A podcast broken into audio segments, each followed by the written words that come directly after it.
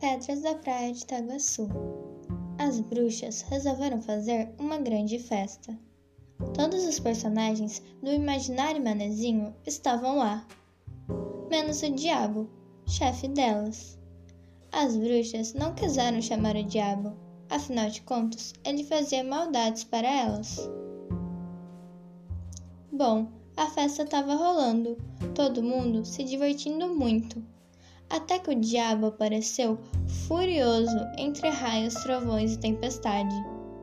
O diabo então lançou uma maldição que pode ser conferida até hoje. São as pedras da praia de Tagaçu, que são as bruxas petrificadas.